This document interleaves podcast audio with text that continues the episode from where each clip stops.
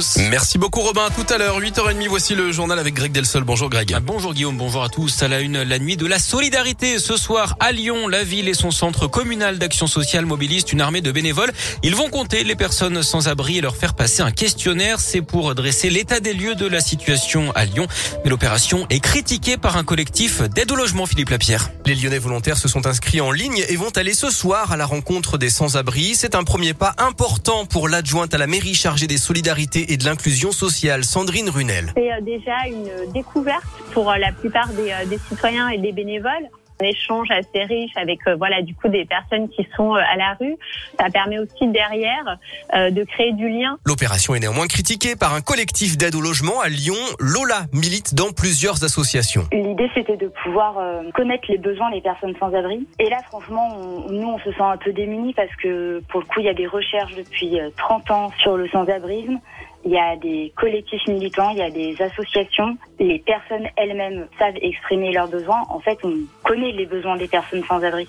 Pour nous, c'est vraiment une opération euh, de communication. Ce collectif doute que l'opération débouche sur des avancées concrètes, à commencer par l'ouverture de places d'hébergement pérennes. À Lyon, plusieurs centaines de personnes sont sans abri et le 115 n'a pas de place pour tout le monde. Merci Philippe. La nuit de la solidarité a donc lieu ce soir et les collectifs qui critiquent l'opération ont prévu un rassemblement place de la Comédie à 19h. Nouvelle journée de mobilisation dans l'éducation nationale aujourd'hui, une semaine après cette journée de grève historique jeudi dernier. Les enseignants manifestent pour demander une nouvelle fois plus de moyens et une meilleure gestion de la crise sanitaire dans les établissements scolaires. À Lyon, la manif est prévue à 17h devant le rectorat. Ce drame dans le Jura, quatre adolescents ont perdu la vie dans un accident hier sur une route verglacée. La conductrice, une jeune majeure, a perdu le contrôle de son véhicule qui a terminé dans les eaux du lac de Chalin.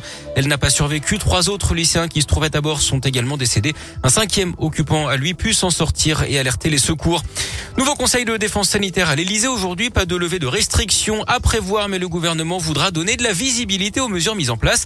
La situation épidémiologique devrait aboutir à un statu quo pour les deux prochaines semaines, notamment en matière de télétravail avec la règle des trois jours minimum par semaine qui devrait être prolongée. On en est à 300 000 contaminations en moyenne hein, ces sept derniers jours, avec encore 430 000 nouveaux cas pour la seule journée d'hier. Elle est soupçonnée d'avoir injecté du sérum physiologique plutôt qu'une dose de vaccin. La médecin généraliste d'Écully près de Lyon fait appel de son interdiction d'exercer. Elle conteste les faits. Dans le progrès ce matin, son avocat assure que la généraliste a en fait reconstitué la dose vaccinale devant le patient qui aurait mal interprété ses gestes. Je rappelle hein, qu'elle est mise en examen notamment pour mise en danger de la vie d'autrui. Une enquête ouverte après la mort de l'acteur Gaspard Huliel dans un accident de ski en Savoie. C'était mardi. L'acteur de 37 ans a succombé après une collision avec un autre skieur. Il ne portait pas de casque, mais ça n'aurait peut-être rien changé, estime la procureure d'Albertville. Depuis l'annonce de son décès, les hommages se multiplient dans le monde du cinéma, mais aussi dans les hautes sphères de l'État avec les hommages rendus par la ministre de la Culture et le Premier ministre. Gaspard Huliel avait notamment joué dans le film Saint-Laurent ou encore un long dimanche de fiançailles. C'est l'heure du choix. C'est aujourd'hui que débutent les inscriptions sur Parcoursup. Les futurs bacheliers et les personnes en réorientation ont jusqu'au 29 mars pour formuler leurs vœux sur la plateforme pour poursuivre leurs études.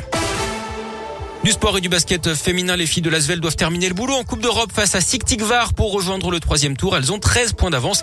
Rendez-vous à 20h ce soir à Mado Bonnet. Et puis en tennis, tout va bien pour les Français à Melbourne. Alizé Cornet a créé la sensation cette nuit en sortant l'Espagnol Muguruza, numéro 3 mondial en 2-7. Benoît Père joue en ce moment contre le Bulgare Dimitrov. Il a remporté les deux premiers sets. À suivre également Richard Gasquet qui vient de commencer son match hein, face à Van de Zandschulp. Et puis à noter également l'abandon de Rinderkner avant d'affronter le Britannique Evans à cause d'une blessure au poignet.